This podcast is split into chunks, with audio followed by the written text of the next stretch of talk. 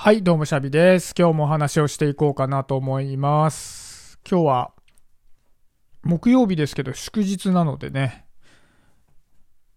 お仕事には行ってなくて、で、ちょっとね、草むしりをしたり、外に家族でランチを食べに行ったり、まあちょっと平和にね、過ごしてるんですけど、さっき、妻がね、あの、コーヒー屋さんで、コーヒーをね、買いに行くために、なんかお店の中に入ってったんですけど、僕、なんかすごい店が混んでたんで外で待ってたんですよ。で、やることないから、結構なんかちょっと混んでるから並んでて遅かったですし、なんか適当にこう、まあイヤホン持ってきてたんで、イヤホンつけて YouTube でね、なんか見てんのないかなと思ってやってて、で、そしたら、なんかドラゴンアッシュの昔の曲のね、なんか YouTube の動画、PV のね、動画があったから、あ、懐かしいなと思ってね、聞いてたんですよ。で、そしたらなんか、まあ、当時のなんか気持ちもなんか蘇ってくるからね、僕、あ、まあ、聞いたのがその、 Let yourself go, let myself go っていう Dragon Ash が、そのブレイクするきっかけになった時のね、曲なんですけど、あれ僕が多分ね、高校卒業して、多分ね、大学1年生とか2年生とか、なんかそ、そんぐらいの時の曲なんですよね、確か。だから当時のさ、気持ちとかをなんか思い出すからね、青春時代ね。だからこう、ちょっとキュンとするんですけど、それだけじゃなくて、なんかね、当時よりも刺さるもんあんなと思ったんですよね。特に歌詞。歌詞になんか刺さんなと思って。でね、僕が覚えてるのは当時聞いた時に確かにいい歌詞だなと思ったけど、すごい自分の胸に刺さってくるようなものかというと、僕はそういう風に当時感じなかったんですよね。でも今聞いてみると結構、ああ、いい歌詞なんだな、みたいなね。な覚えてたんだけど、なんか聞いてみるとな、改めてメロディー乗せてね。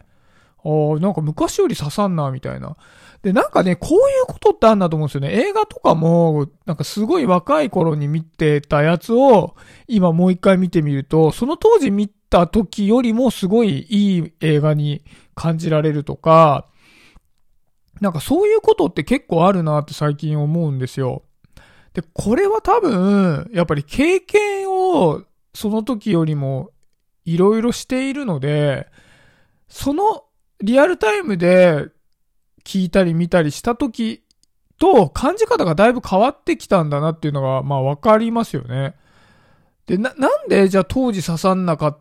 たのにね、今刺さったのかっていうと、もしかしたら、それって、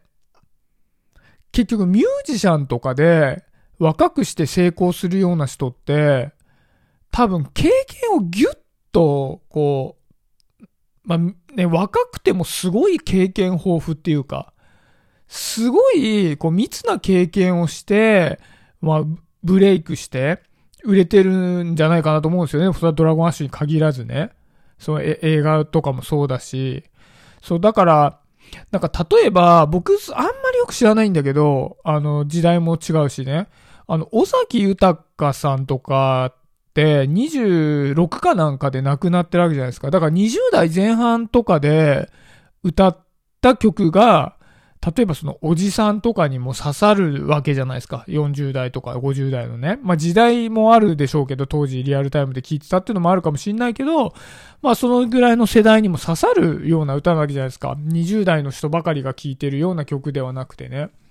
で、それって、じゃあ20代の、その尾崎豊が天才だったかどうみたいなのももちろんあるんだけど、やっぱり経験をこう、ギュって濃縮して、それを歌詞とかに載せてるから、割とその経験に、その一般の人たちが追いついてきた頃でも、になると、こう、余計に刺さるみたいな、そういうことがあるんじゃないかなと思うんですよね。だから経験をそこまでこうギュッと濃縮して積んでるような人じゃなくくても、その、例えばまあ倍の時間をかければ追いついてくるみたいなね。いやだから、まあまあその経験値の差みたいなものはどうだっていいんですけど、どうだっていいっていうかそんなこと言ったってしょうがないんだけど、